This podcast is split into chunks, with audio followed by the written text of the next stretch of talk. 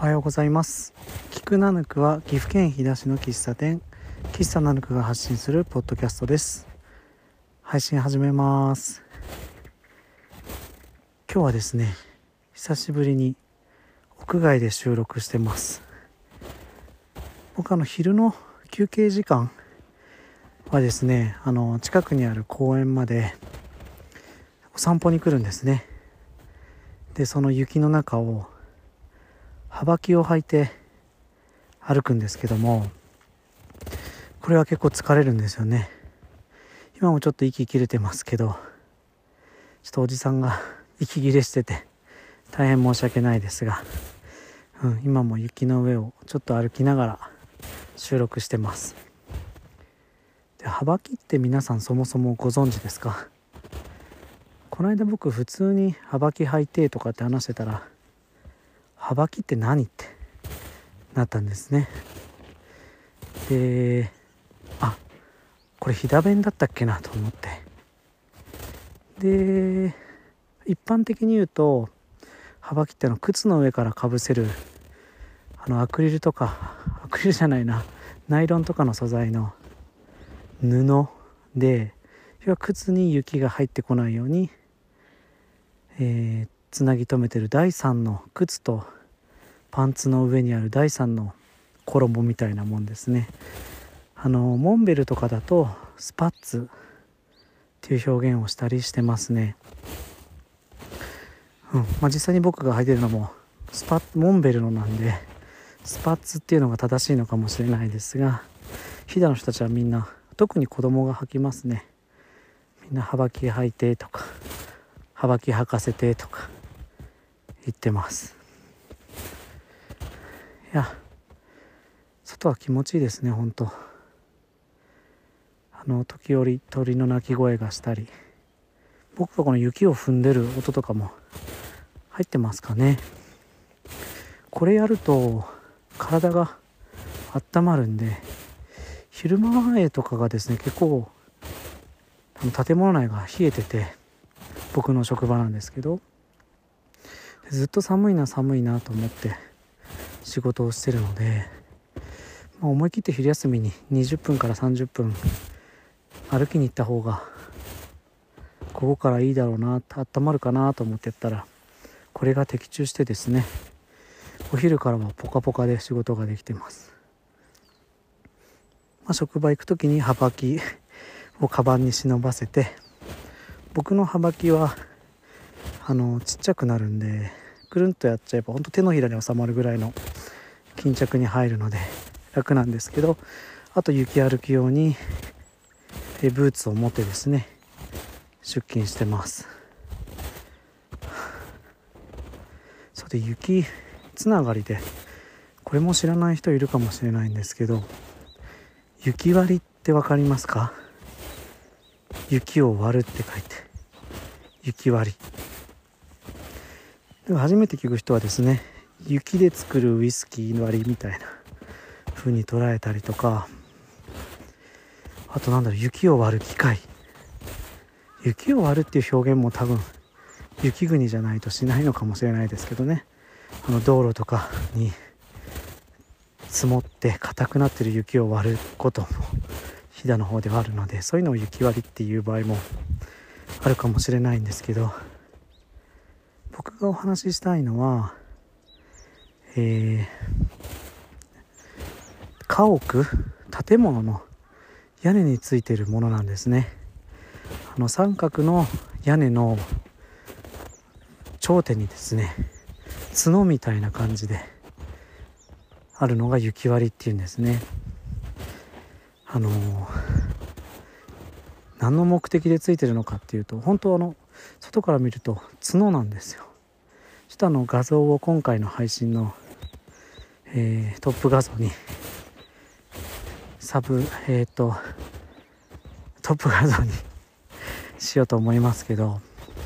お坊ちゃまくんの角みたいな感じで屋根のてっぺんについてるんですけどあの飛騨の方の雪の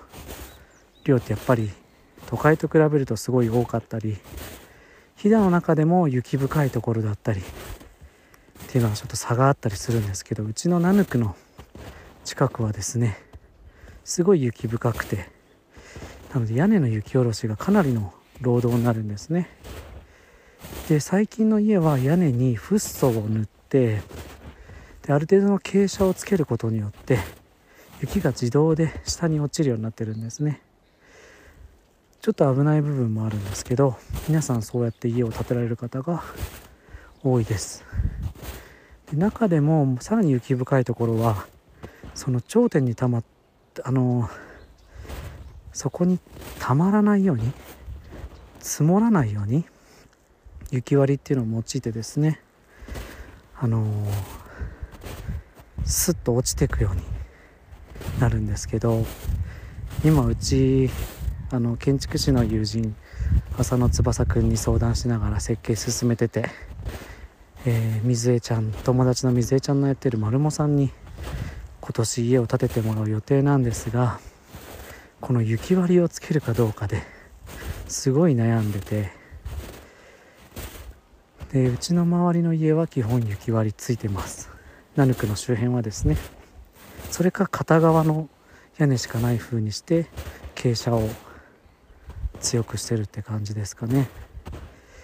でうちの建物って本当ちっちゃい建物でなんか雑貨みたいなちっちゃい家でそれ自体がこうフィギュアじゃないけど置物になるみたいな見た目の建物を建てたいと思ってるんです。でそうすると雪割りの存在って主張がすごいなって思うんですね。うちの家本当なんか木で作れちゃいそうな模型が。パパッと子供でもっていうシンプルなものなのでそこに角がつくとなーって思いながら翼くんを含めてうちの奥さんとですね相談してるとこです。まだ決まってないんですけどなくてもいけるんじゃないかって話もしてるんですけど、まあ、フッ素が弱くなってきた時屋根に乗ってる塗り直せばいいんですがそれに気づく前に今年はもしかしたら滑らなかったらどうしようとか怯えながら生活するのもなとかあとはあの地域に合ったデザインとして考えれば雪割りがついてるっていうのも一つのあのデザインなのかなって思うようにしてます。なのでまあこうやって悩んでる時間を楽しみながらですね、うん、どうなっていくのかなと、えー、試行錯誤してるとこですね。はいはい、あ、雪割り。まだ可愛く見えないんですよねあんまり。うん。そういうものかなと思えればいいんですけど。今日はですねお察しの通り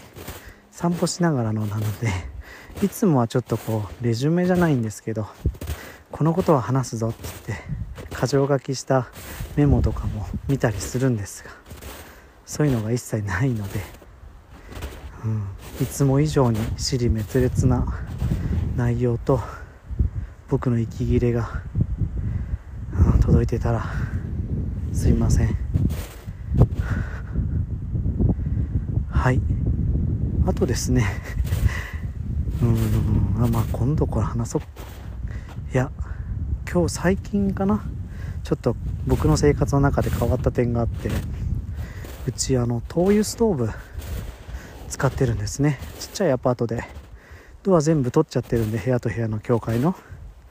その灯油が灯油ストーブが1個あれば部屋全体あったかくなるんですけども、まあ、とはいえ給油をしないといけないんですよね。でうち3階建ての3階にあるんでエレベーターもなくてあの灯油を運ばないといけないっていう労働があるんですけど労働？お金もらってないから労働じゃないか。あのあるんですけど今まではですね2個18リッターのあのポリタンクを2個持って給油してで3階両手にですね18リッターずつ持って上がってたんですけどもうこれが嫌で嫌で。そんな2週間に1回ぐらいなんですけど行きたくなかったんですよね。なんですけど ちょっと最近ですね。あの朝少し早く出るとかまあ、時たま子供も車で行く時があるので小学校に。その時の帰りとかに1缶だけ持って18リッターだけ持っていくようにしてでそれだけ入れて持って帰るようにしてるんですね。まあ頻度が1週間に1回ぐらいになったんですけどまあこの方が全然楽だし前はこう給油しに行かならんっていう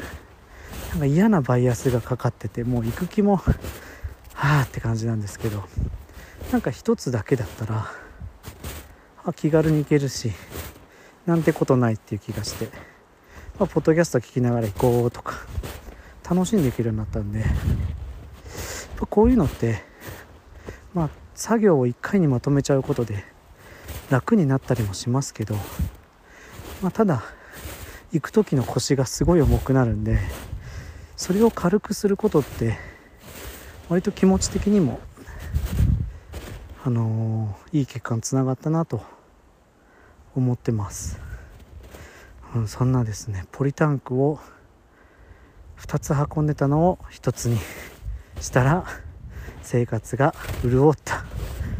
ていうと大げさですけど多分そんなことって生活の中にいろいろあるんじゃないかなと思っててうん。思ってます。まとめてやっちゃえば楽ですけどね。それを楽にすることで、うん、前向きにいけるならそっちの方がいいかなと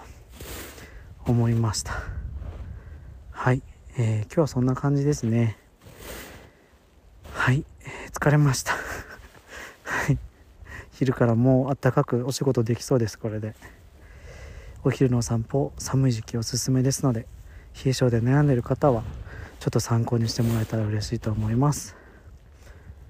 はい。今日も聞いてくださってありがとうございました。終わりです。